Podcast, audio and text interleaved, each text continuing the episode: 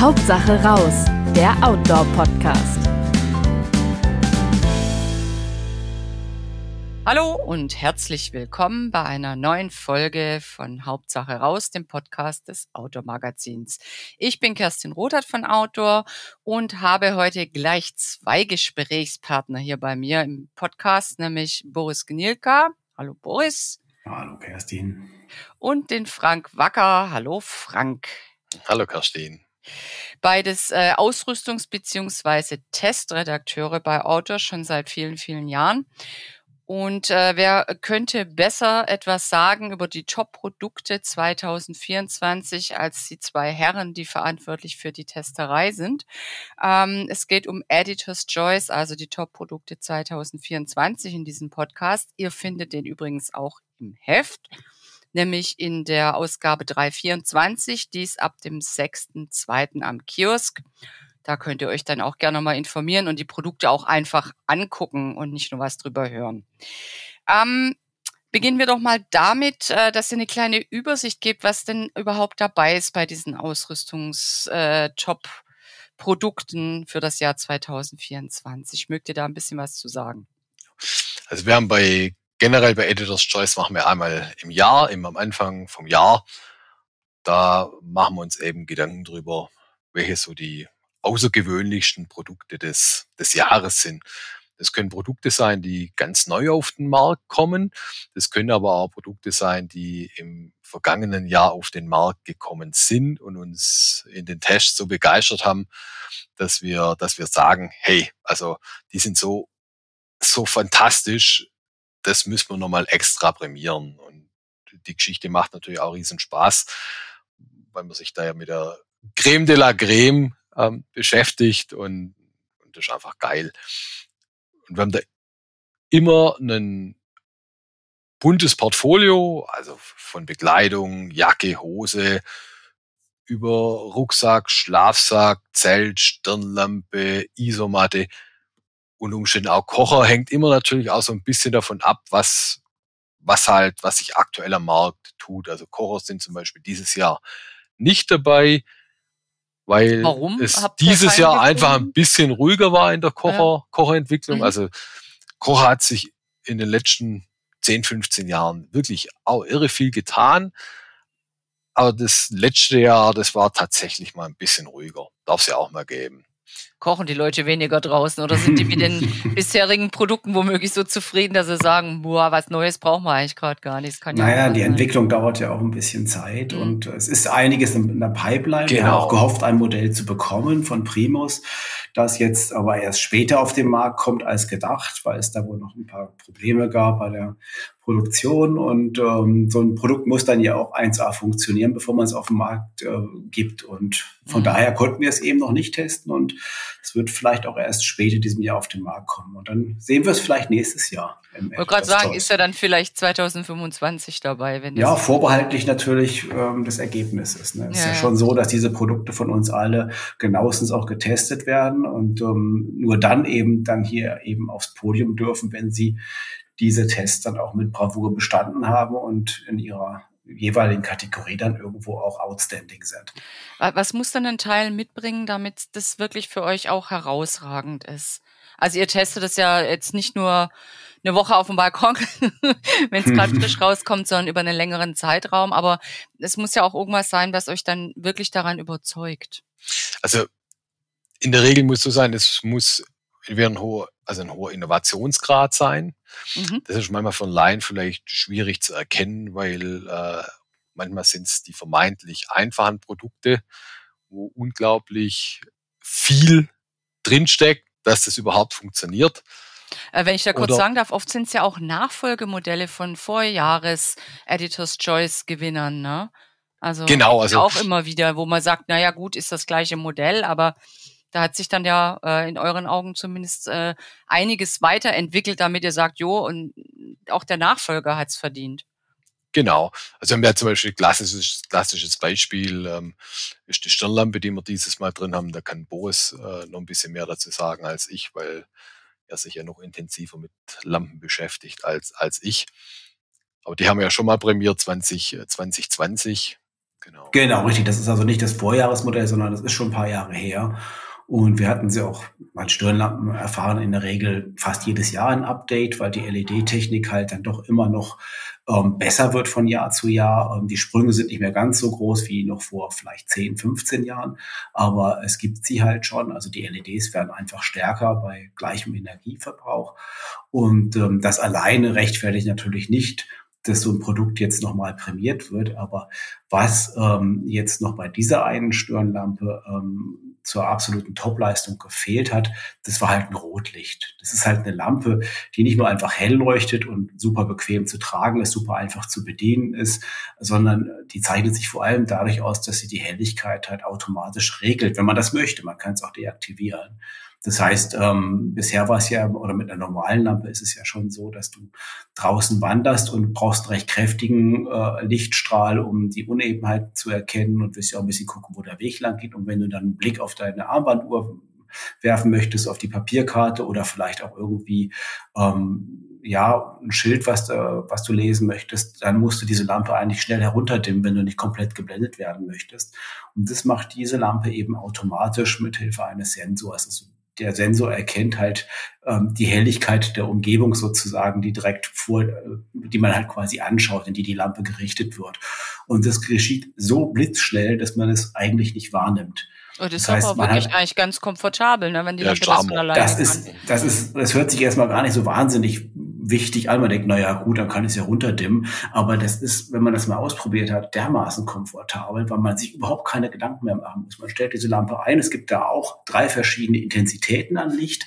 Und ähm, man stellt diese Lampe ein und einmal ein und dann äh, kann man einfach ganz unbeschwert durch die Landschaft wandern und hingucken, wo man möchte. Man hat immer mhm. genau das, die gleiche Helligkeit, egal ob im Nahbereich oder im Fernbereich. Na klar, also irgendwo ist natürlich auch Ende. Wenn ich 500 Meter weit weg gucke, da kommt sie da nicht mehr hin.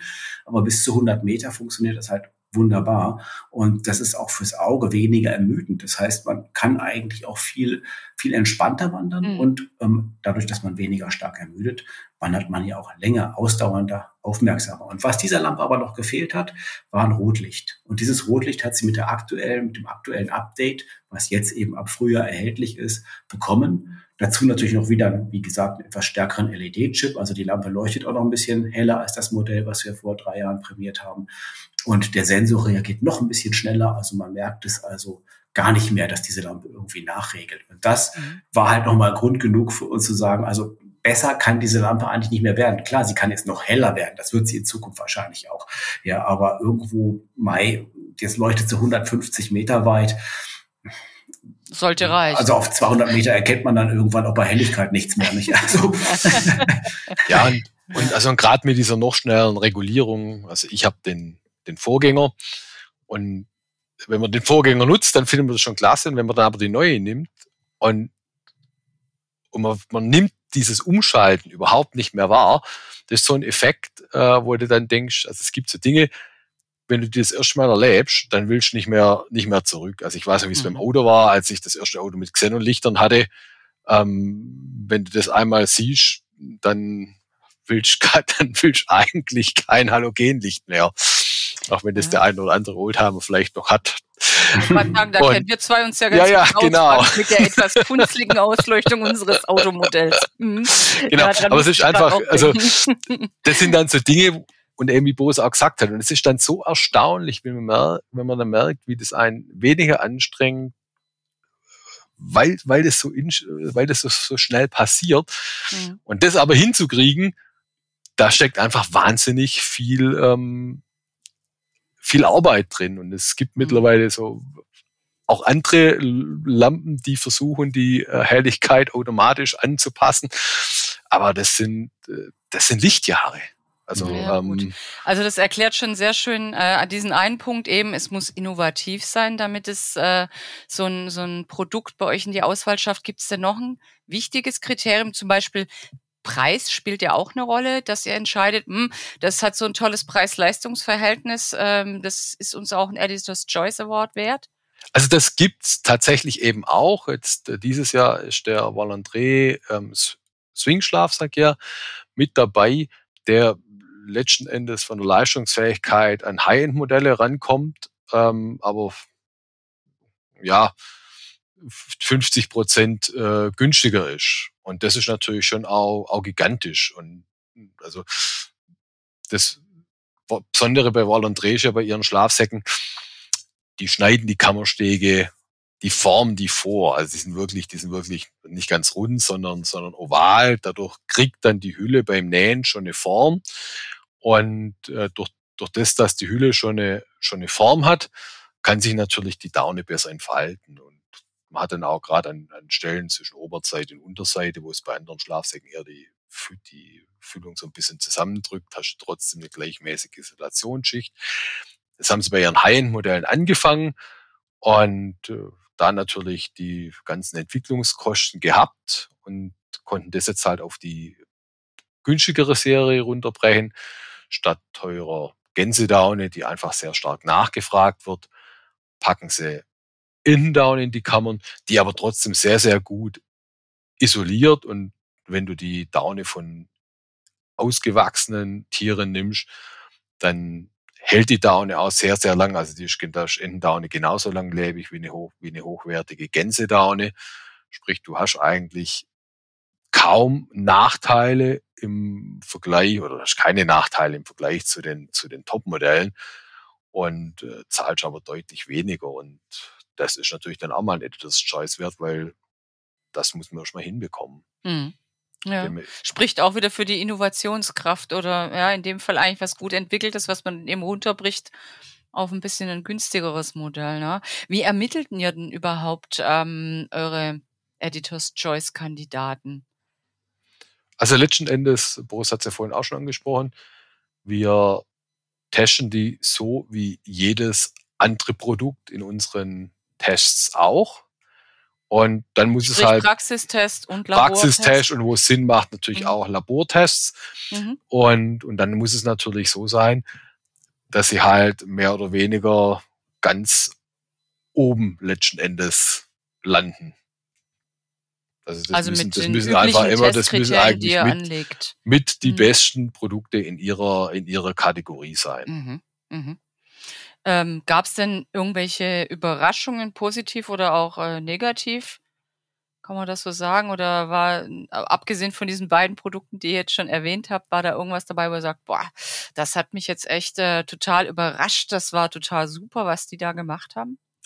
Also zum Beispiel der, der Ferrino-Rucksack, den wir dieses Jahr drin haben, das ist so eine mhm. Mischung aus äh, Wanderrucksack, Legend ist ein Trailrunning-Rucksack. Der hat auch ein sehr kleines Maß, 15 plus 3 Liter. Ne? Das, also ist der letzten Endes ist halt für, wirklich mhm. für, für leichte, schnelle Touren gedacht, wo du nicht viel dabei hast. Da brauchst du ja. auch nicht mehr. Alles andere ist ja un, schleppst ja unnötig rum. Mhm. Und Ferrino war jetzt bis dato eine Marke, also die, die kannten wir, da haben wir auch Sachen getestet, aber das, die waren auch okay, aber es war nie so, dass sie uns äh, Schmetterlinge im Bauch gezaubert haben. Und, ja, mir ging es so, ich habe da quer drüber geguckt und dachte so, Ferrino hat mir jetzt nicht direkt was gesagt, muss ich ganz ehrlich sagen. Da dachte so, hm, okay, interessant.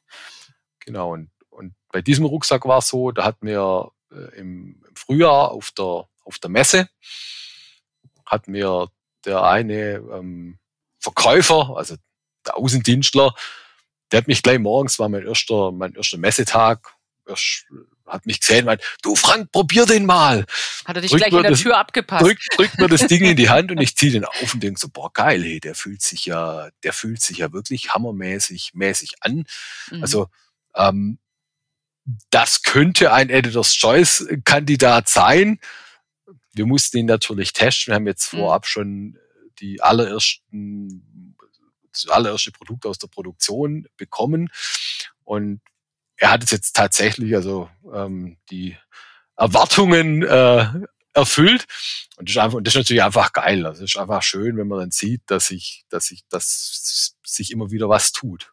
Ja, auch unter, unter den Herstellern selber, dass man plötzlich wieder vielleicht einen auf dem Schirm hat, der nicht ständig irgendwie einem vor Augen tritt. Ne? Und für dich, Boris, gab es für dich auch irgendwie so ein Highlight aus dem Editor's Choice Feld? Also neben der Lampe. Ja gut, die Lampe haben wir schon gesungen. Ja, genau. Ich habe verstanden, ja. dass die ganz aktuell ist. Nein, ich finde auch ähm, den Träger von Ortlieb, diesen Quick Rack Light, ähm, einfach von der Idee her, das ist, ich meine, es gab den, den, das Modell eigentlich schon in der normalen Version, da ist es halt doch einiges schwerer.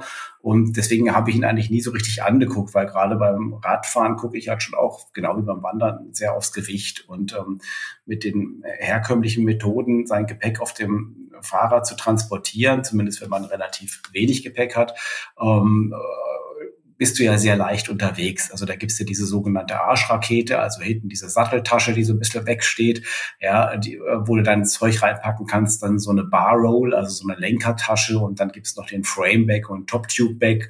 Das sind alles Taschen, da kriegst du eine Menge rein und die wiegen an sich nicht sehr viel. Aber ähm, nicht jeder hat Lust, sich dieses ganze Taschenset zu kaufen. Und ähm, der, muss, der musste bisher immer irgendeinen Gepäckträger kaufen. Und die sind eigentlich relativ schwer und verbleiben dann meistens auch recht lange am Rad. Und da gab es zwar von Ortlieb jetzt diese Lösung, dass man so einen Träger äh, anbietet, den man einfach mit wenigen Klicks am Fahrrad anbieten kann, den Quick Rack. Aber der wog dann immer noch relativ viel, finde ich. Äh, war noch nicht so ganz äh, das, wo wir sagen, hey, ja geil, das ist eine richtig gute Alternative zu Arschrakete und Co. Und jetzt dieses Jahr gibt es eben diesen diesen Träger in einer sehr, sehr leichten Ausführung. 440 Gramm wiegt er mit Befestigungselementen. Das ist vier Tafeln Schokolade. Ja, genau. Und das ist aber für, ein, für einen Gepäckträger, der 20 Kilo trägt, das ist ja, ja wirklich eine enorme Last, gell, ist das wirklich sehr, sehr wenig. Und er lässt sich wirklich so wunderbar leicht ähm, ans Fahrrad anbringen. Also man muss es einmal natürlich äh, grundjustieren. Man muss sein Fahrrad da mhm. so grob dran anpassen, so ein paar Nippel reinschrauben und, und Schellen anpassen, dass man einfach einfach so ja, jedes, jedes Fahrrad ist ja anders, jede Sattelstütze hat oder viele Sattelstützen haben unterschiedliche Durchmesser und, und auch so die ganze Geometrie muss ja da auch angepasst werden. Wenn man das einmal einmal gemacht hat, das ist vielleicht ein Ding, je nach Fahrrad und je nach ähm, Ausstattung des Fahrrads von eventuell nur fünf Minuten bis hin zu einer halben Stunde, wenn man das einmal gemacht hat, ähm, kann man diesen Gepäckträger innerhalb von zehn Sekunden an- und abklicken. Das also heißt, also man, man kann seinen ganzen Adapter dran sozusagen, wo, wo da braucht man noch nicht mal viele Adapter. Man muss einfach ah. an dem Träger ein bisschen was einstellen. Okay. Ja, nee, aber ich meine, um die, um das, äh, diesen Träger wieder abzubauen, wieder anzubauen, da da brauchst du nur so zwei kleine Anschraubpunkte, die mhm. unten äh, ja. mehr oder weniger in der Nähe der Hinterachse, wenn man es mal so sagen kann, mhm. äh, sitzen und äh, die eigentlich so auf dem Fahrrad gar nicht auffallen. Das Tolle ist, du kannst damit einfach jedes Fahrrad, viele wollen sich nicht fünf Fahrräder kaufen für verschiedenste Einsatzbereiche, sondern die haben halt ihr Rennrad oder ihr, ihr, ihr Mountainbike. Ich glaube, die meisten haben ein Mountainbike zu Hause und die haben ja in der Regel auch keinen Gepäckträger und sagen sich, hey, ich habe schon vom Wandern Leichtausrüstung, ich würde einfach auch gerne mal eine Tour mit dem Fahrrad machen. Ja. Und das kannst du mit diesem Träger, kannst du einfach dein herkömmliches Mountainbike, was du zum sportlichen Mountainbiken mal kurz einen Ausritt, ein, zwei Stunden am Nachmittag, ähm, äh, da brauchst du ja kein Gepäck und kein Gepäckträger, da kannst du das einfach umrüsten und hast sofort ein Reiserad. Also hast und du kannst auch ähm, äh, nicht Ortliebtaschen dran festmachen, ja, klar. so die Beschreibung. Ja, und das finde ich eigentlich auch ganz schick, weil oft ist man mit so einem äh, super leichten oder super ausgeklügelten System dann wirklich auch mit Taschen und sonstigem Kram dann wirklich mhm. an den einen Hersteller gebunden. Ne? Genau, ja, also Ortlieb Taschen gibt es dafür natürlich auch und das, der Träger ist auch für dieses QuickLock 3.1 System. Das ist die neueste Befestigungsoption bei, bei Ortlieb äh, Trägern und Taschen ausgerüstet, aber die muss man nicht nutzen. Also mhm. man kann, das sieht man auf dem Foto auch, da gibt's so äh, kleine, äh, ja, so kleine Schellen, die äh, diese Aufnahmepunkte für QuickLock 3.1 äh, darstellen. Ähm, wenn man dann eine Ortlieb-Tasche hat mit entsprechendem System, lassen die sich wirklich super schnell an- und abklicken und die Ortlieb-Taschen sind ja auch sehr leicht und wasserdicht und robust. Also bietet sich schon an, die zu nehmen. Aber wenn man jetzt noch alte Taschen zu Hause hat, muss man die nicht wegtun und sich mhm. dieses System dann irgendwie aneignen, sondern ähm, man nimmt einfach diese Schellen da ab und sagt sich, okay, das nutze ich den halt so. Auch mit ortliebfremden, also mit markenfremden Taschen geht das wunderbar. Man kann sich dann das Bild dazu, ich weiß noch mal drauf mhm. hin, in Heft 324 angucken, wo die ganzen Produkte von Editor's Choice drin sind. Also für wen wir jetzt so ein bisschen in, in den luftleeren Raum gesprochen haben, da ist eine gute ein gut fotografiertes Bild dieses, äh, dieses Trägers, wo man einfach sich das nochmal richtig anschauen kann. Es ist ja auch nachhaltig, wenn ich mir nicht extra nochmal ein Rad kaufen muss, nur um dann eine ja. Übernachtungstour damit zu, zu machen, sondern man einfach, man schätzt ja vielleicht auch sein eigenes Fahrrad, was man schon bereits besitzt und hat sich darauf eingeschossen. Oder ja, da kann unterwegs dann auch spontan ähm, noch eine Tagestour machen oder zwei Tage irgendwas in mhm. der Gegend erkunden, muss aber nicht den Gepäckträger da mit sich rumschleifen, weil es einem zu mühsam ist, den stundenlang dran und abzuschrauben, sondern ein paar Klicks und dann hat man es. Ne? Also das ist schon eine feine Sache, denke ich. Und das geht auch an Fahrrädern, die eigentlich nicht für Gepäckträger geeignet sind. Ach, das also ist die keine schön. entsprechenden mhm. Ösen haben. Also da gibt es ein Befestigungsset, das wird auch gleich mitgeliefert und da kann man dann eben auch sein Fahrrad ohne an, an Schraubpunkte so ausrüsten, dass dieser Gepäckträger trotzdem bombenfest sitzt und 20 Kilo sicher trägt. Ja, das klingt doch irgendwie echt mhm. ausgeklügelt. Ja. Genau. Äh, also übrigens, denn, du, hast ja, du hast das Thema schön fotografiert angesprochen. Da, kann man, da möchte ich vielleicht auch mal schön was dazu sagen, weil ähm, also du siehst es vielleicht, wie viel Arbeit da drin steckt. Also in, in jedem dieser Bilder, da braucht der Fotograf einen runden halben Tag, bis die richtig schön fotografiert sind von der Ausleuchtung. Und, und wenn man das mal miterleben darf, wie diese Bilder entstehen, eben auch wie durch die Ausleuchtung das Produkt dann richtig schön in Szene gesetzt wird, weil so Lichtakzente gesetzt werden, das ist Wahnsinn. Also das der Blick ins Heft lohnt sich doppelt. Genau, also, also wirklich diese, diese Bild, diese Bild, diese Bilder, äh, die haben für mich wirklich schon so ein bisschen Kunstcharakter vor allem das mein, mein Favorit ist der, der Lova Trail Running Schuh auf dem Besen. Das ist einfach gigantisch, wie sich das alles ergänzt. Also der Schuh ist auch gigantisch. Boris hatte ihn jetzt auch im Urlaub wieder dabei. Also, und, und es ist bei diesen Produkten aber auch so, also Boris und ich, wir sind jetzt, wir sind jetzt hier, wir sprechen drüber, aber das ist nicht eine Entscheidung, die Boris nicht alleine treffen, sondern äh, das treffen wir als, als Redaktion zusammen. Es ist ja in dem Artikel auch so, dass letztendlich jeder jeder Redakteur so mit seinem, seinem Lieblingsprodukt ähm,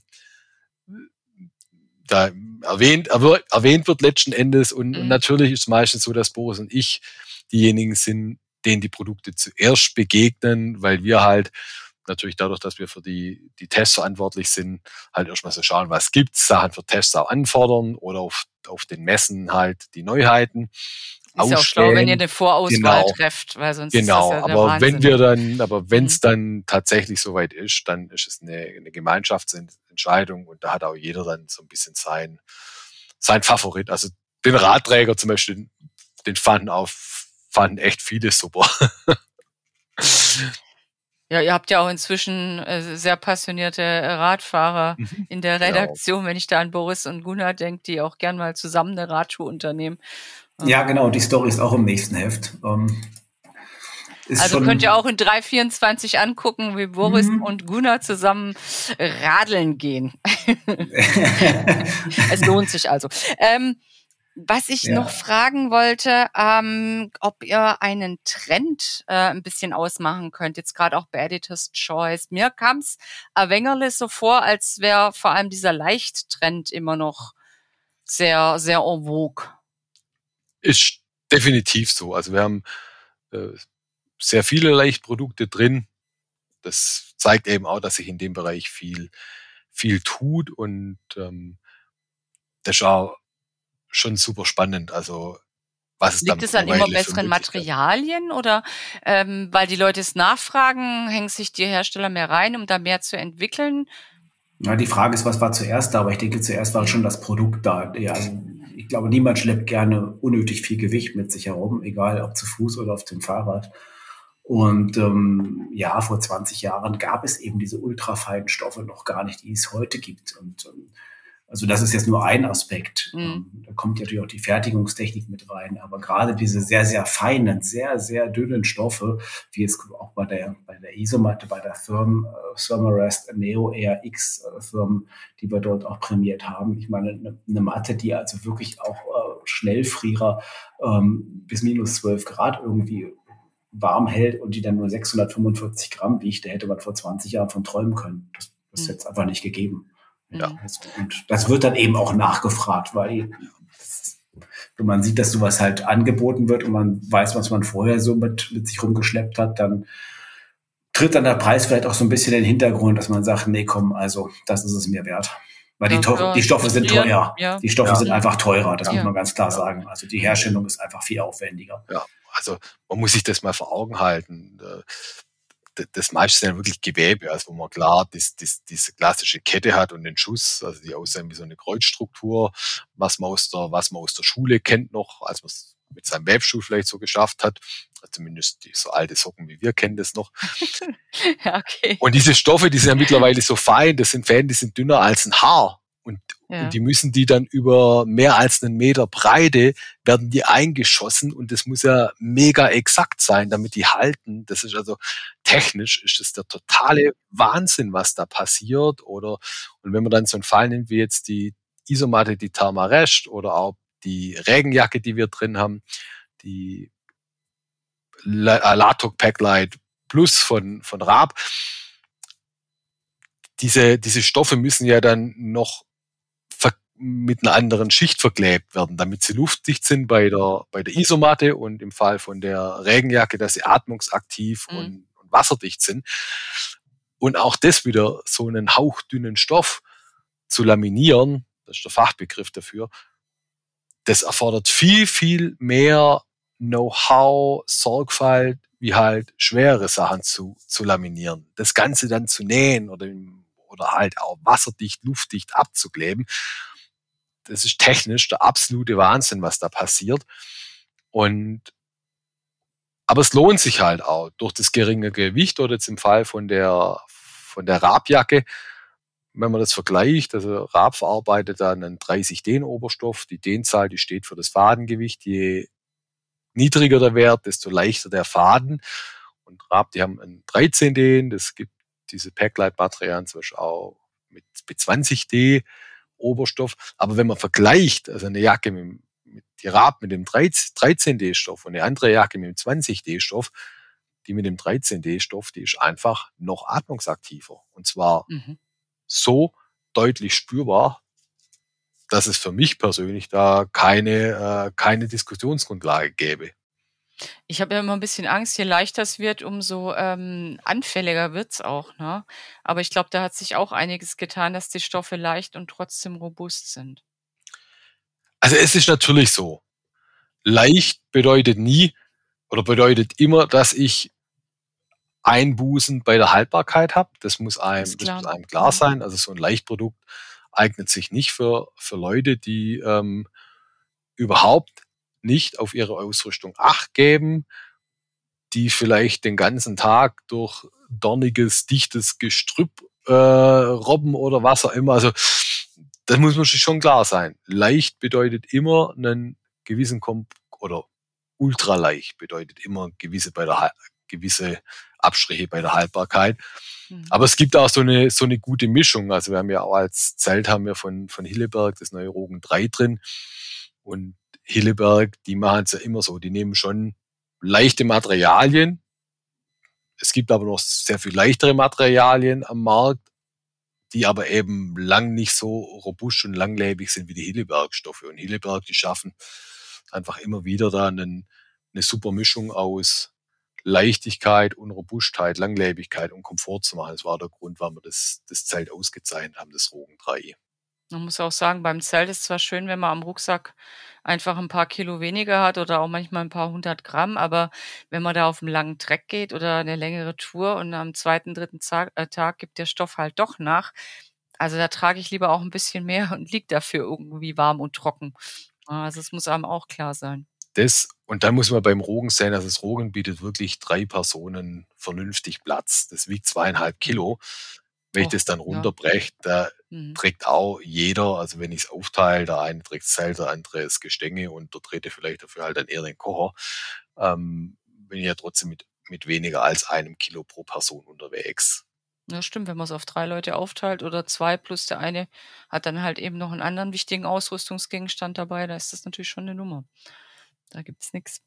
Ähm, jetzt ist aber nicht nur Editor's Choice in der Ausgabe 324, wie gesagt, ab 6.2. am Kiosk und äh, die schöne, coole äh, Rad- äh, Reportage mit Boris und, und Gunnar, sondern es ist auch ein Wanderschuh-Test drin. Ist eigentlich so ein bisschen der Klassiker in der 3, aber macht nichts, weil das ist genau die Zeit, wo man sich überlegt, boah, ich bräuchte mal ein paar neue äh, Wanderschuhe, gerade bevor die Saison losgeht, macht man sich da ja doch gerne nochmal Gedanken. Ähm, Was wurde denn da jetzt genau getestet und, und wie geht ihr bei so einem Test vor? Wir haben dort mal so die Mittelklasse getestet, also wirklich so diese Brot- und Butterwanderschuhe, also nicht die ganz leichten, auch nicht die ganz stabilen, sondern die, die man so als Arounder hernimmt, wenn man sich einfach nur einen Schuh kaufen möchte, mit dem man halt sowohl vor der Haustür halt irgendwie mal eine Tageswanderung macht, ähm, im eher flachen, leicht hügeligen Terrain, als auch ähm, eine Mehrtagestour vielleicht mal übers Wochenende im Mittelgebirge oder Alpenvorland vielleicht auch ähm, wagen möchte. Und ähm, da haben wir zwölf verschiedene Modelle, jeweils für Damen und, und Herren, also 24 insgesamt, miteinander verglichen. Viele davon sind ganz neu. Das ist eben auch ein Grund, äh, warum wir diesen Test jetzt bringen, weil jetzt gerade zum Frühjahr mhm. halt ähm, die Hersteller ihre, ihre Neuheiten auch im Schuhbereich halt auf den Markt bringen. Also da ist zum Beispiel jetzt auch der, der ganz neue Lova dabei. Äh, da haben wir ein Exemplar bekommen, das auch erst im März auf den Markt kommt. La Sportiva hat einen sehr schönen neuen Schuh rausgebracht und die konnten wir ähm, also alle schon jetzt ähm, miteinander vergleichen. Und das machen wir natürlich, weil du das auch gerade fragtest, ähm, in erster Linie natürlich in Praxis Einsatz. Mhm. Das heißt, im Labortest haben wir auch, aber dieser Labortest, der zielt vor allem auf die Wasserdichtigkeit. Da haben wir ja unseren bewährten Flexer, also eine Maschine, ja. in die wir jeweils zwei Paare zeitgleich einsparen können und äh, diese Paare dann eben 24 Stunden lang von diesem Flexer, deswegen heißt er so, ähm, im Wasserbad bewegt, also geflext werden. Da, da gibt es, glaube ich, auch ein ganz schönes äh, Video auf der Outdoor-Website dazu. Ne? Ja, das, da müssten wir auch ein Video von haben, richtig. Ja, ja. da erinnere ja. ich mich doch dran, dass das mhm. auch schon mal ich meine, das ist relativ unspektakulär, die machen ja immer die gleichen Bewegungen, die Schuhe und, unten plätschert es halt vielleicht noch ein bisschen. Man kriegt einen ganz guten Eindruck, ja, ähm, dass das genau. wirklich strapaziert wird eben in der Biegung. Ne? Ja, genau. Und es ist auch wichtig, das über längeren Zeitraum zu machen und nicht nur irgendwie mal eine halbe Stunde durch den Bach mhm. zu schlappen. Also gerade bei neuen Schuhen, die sind halt sehr gut imprägniert und ähm, da kann es schon sein, dass die Imprägnierung Schwachstellen vielleicht bei der Verarbeitung ähm, ja, kaschiert und man einfach denkt, oh ja, der ist ja trocken, ich stand ja kurz im Wasser drin, hat dicht gehalten, aber wenn man dann länger läuft, die Imprägnierung sich abschmürgelt, ähm, dann merkt man vielleicht dann doch, dass es nicht der Fall ist. Und, aber das war auch sehr schön diesmal. Wir hatten schon viele Tests gehabt, gerade in der Vergangenheit, wo wir eben auch einige Undichtigkeiten haben. Das war diesmal gar nicht der Fall. Also die scheinen also als sehr sauber verarbeitet zu sein. Nur bei einem Modell waren so leichte Saugeffekte, aber das, ähm, die also das dann aber auch eher von oben runter, ne? Also genau, ja, genau. genau. Also Saug, Saug, Saugeffekte heißt, das ist oft so Saug- und Pumpeffekte. Die Schuhe haben ja Schäume zur Polsterung und Schaum ist letzten Endes wie ein Schwamm, der nimmt Feuchtigkeit mhm. auf und es gibt spezielle Schäume, die haben dann Kanäle, dass das Wasser auch wieder abfließen kann. Weil das kann man sich ja selber beim, Schaum beim Schwamm vorstellen, wenn ich den zusammendrücke dann kommt's Wasser raus. Mhm. Und wenn jetzt das Wasser nicht wieder abfließen kann, dann geht es durch diese Pumpeffekte, wandert es immer weiter nach oben. Ah, und irgendwann, also die Membran hört ja irgendwo oben am Schaftrand oder etwas unterhalb des Schafts hört die auf. Aber das Wasser kann tatsächlich in dem Schaum so stark hochsteigen, dass es dann über die Membran drüber läuft. Oder eine andere Variante, das hat man letztes Jahr auch mal, das war mir bis dato auch nicht so bewusst, es war ein Schuh. Also beim Teebeutel kennt man das ja auch manchmal. Man packt einen Teebeutel rein, lässt die Schnur auf dem Tisch liegen und plötzlich hat man eine Pfütze auf dem, auf dem mhm, Tisch. Ja. Genau. Diesen Effekt gibt's bei Schnürsenkeln auch. Mhm. Mhm. Und da war es tatsächlich so krass, dass nach einer halben, ja, mhm. dass nach einer halben Stunde Wasser in den Schuh reingelaufen ist. Das haben wir dann extra ausprobiert. Nach dem Flexer auch noch äh, eine, eine Bachwanderung gemacht mit dem Schuh. So ich so nach einer halben Stunde haben die Schnürsenkel so viel Wasser nach oben gesaugt, dass es dann an der Zunge oben in den Schuh reingelaufen ist. Hat man die Schnürsenkel gewechselt, also zum Beispiel bei Gore-Tex ist zum Beispiel so, die legen, also die schreiben vor, welche Schnürsenkel man zu nehmen hat. Und das sind nämlich Schnürsenkel, wo es nicht passiert. Also wenn man sich mal Schnürsenkel nachkauft, sollte man auf jeden Fall darauf achten, dass man Original-Schnürsenkel kauft, weil die eben äh, so ausgerüstet sind, dass sie sich mhm. nicht vollsaugen. Ja, das war dann bei den Schuhen auch so. Die, die, die mhm. Schnürsenkel aus einem anderen, aus einem Gore-Tex-Schuh reingemacht und es gab keine Probleme. Ja, auf was man alles achten muss. Ja. Gut, dass ihr so sorgfältig testet, da kriegt man so Sachen dann einfach auch raus. Ja, ja was wir eben auch getestet haben, ähm, das war jetzt eben natürlich der Gehkomfort und die Stabilität und alles und die Eignung für verschiedene Wege. Also der, der Test im Labor, das ist, der zieht auf die Wasserdichtigkeit, wie gesagt, aber letztendlich entscheidend ist ja, wie trägt sich der Schuh im Gelände wirklich? Wie trägt er sich auf unterschiedlichen Böden, nass, trocken, Fels, Matsch, Holz vor allem auch. Ähm, also gerade Wurzeln sind ja ziemlich rutschige Angelegenheiten, bei manchen mehr, bei manchen weniger. Das hat auch der Test gezeigt. Und natürlich testen wir mit sehr vielen Personen. Je mehr, desto besser eigentlich, weil natürlich jeder einen anderen Abrollpunkt hat, ähm, jeder eine andere Fußform, die Schuhe also anders ausfüllt. Und ähm, da kann es schon mal sein, dass man vielleicht mit einem Schuh gar nicht klarkommt, andere dafür aber den Schuh super finden. In dem Fall ist es dann schon so, dass wir dann sagen, okay, wenn der Schuh nicht passt, dann testet man ihn am besten auch gar nicht, weil das wird man ja, man wird sich ja auch im Laden keinen Schuh kaufen, der einem nicht richtig passt. Und deswegen testen wir da eben mit sehr vielen Personen ähm, unterschiedlicher Statur, unterschiedliche Schuhgrößen und unterschiedliche Gewichte und kriegen dann eben ein ganz valides Ergebnis raus, was man halt durchaus dann eben auch so ähm, ja, wo man dann sich auch durchaus dran orientieren kann. Aber letztendlich orientieren ja, aber es ist jetzt eben kein Kaufbefehl. Das heißt, der Testsieger muss nicht unbedingt für jeden auch der Testsieger sein. Das ist halt ganz wichtig. Äh, da werden wir auch nicht müde, das zu betonen weil auch teilweise auch im Bekanntenkreis äh, mich Menschen fragen und sagen, hey, wie, wie sieht's denn aus? Welchen Schuh soll ich mir dann kaufen? Ähm, der Testsieger, der ist super, dann nehme ich den, oder? Dann, nee, erstmal anprobieren, erstmal drin laufen. Vielleicht ist ja auch der zweit- oder drittbeste oder vielleicht sogar der fünftbeste äh, genau der richtige für dich und du findest den viel bequemer als alle anderen und das zählt. Also man muss da schon, gerade bei Schuhen ist es ultra wichtig, in den Laden zu gehen und damit wirklich mal ein paar Schritte zu tun und nicht nur reinschlüpfen, zuschnüren und einmal aufstehen, sondern wirklich mal ein bisschen rumlaufen mit dem Schuh und dann feststellen, okay, ist das was für mich, sitzt der gut? Und dass er dann im Gelände funktioniert, das zeigt der Test und darauf kann man sich dann auch verlassen, aber ähm, dafür muss er erstmal richtig gut passen, das ist echt wichtig.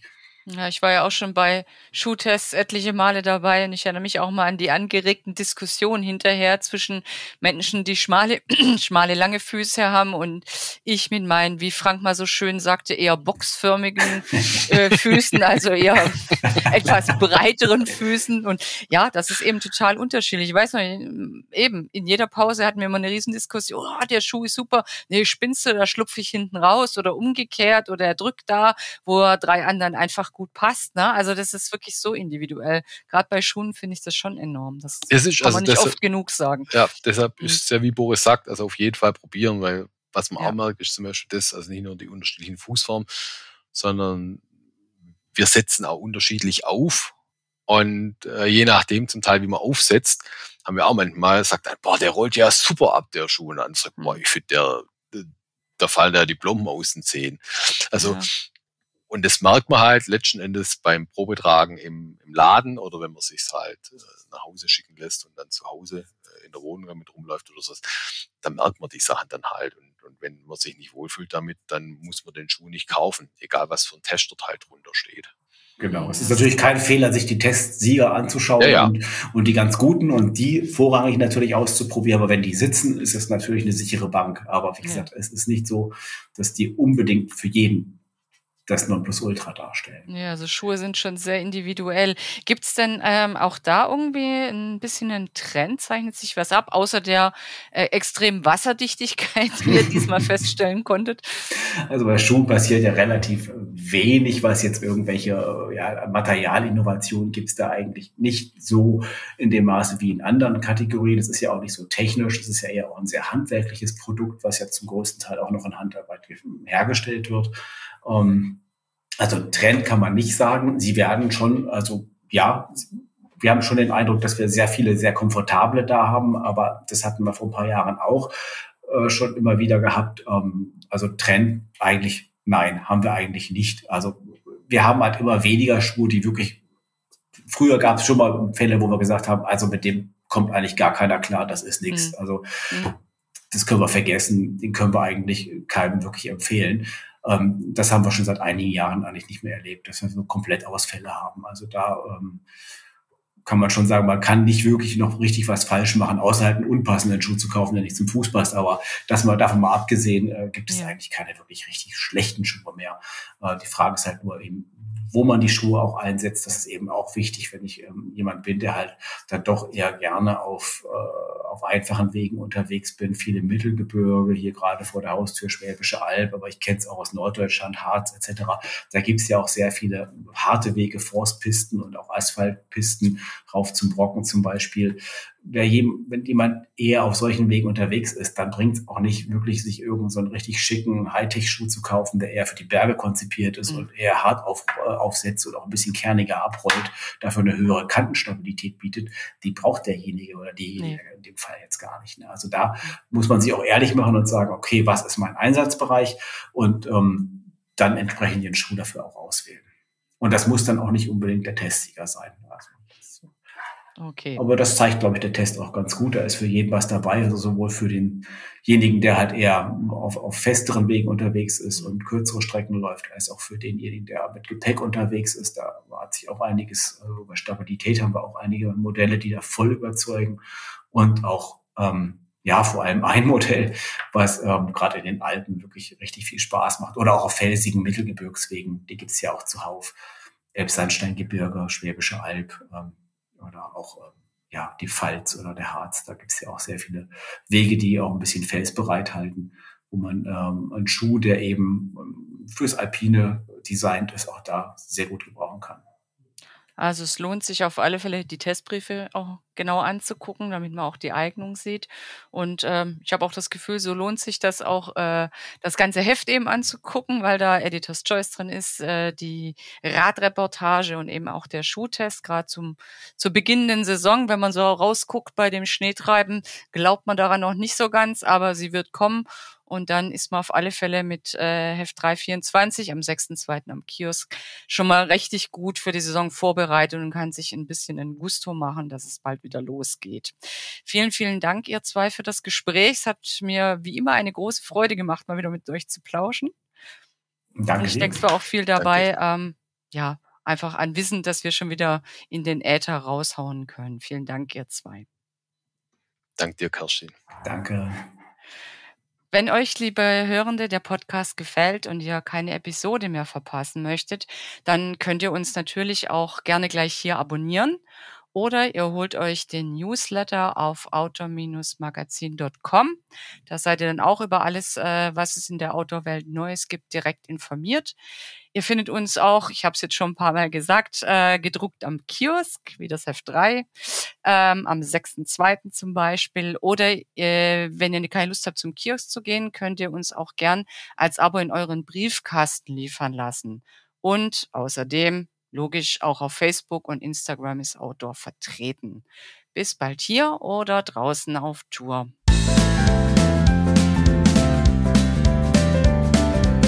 Hauptsache raus, der Outdoor-Podcast.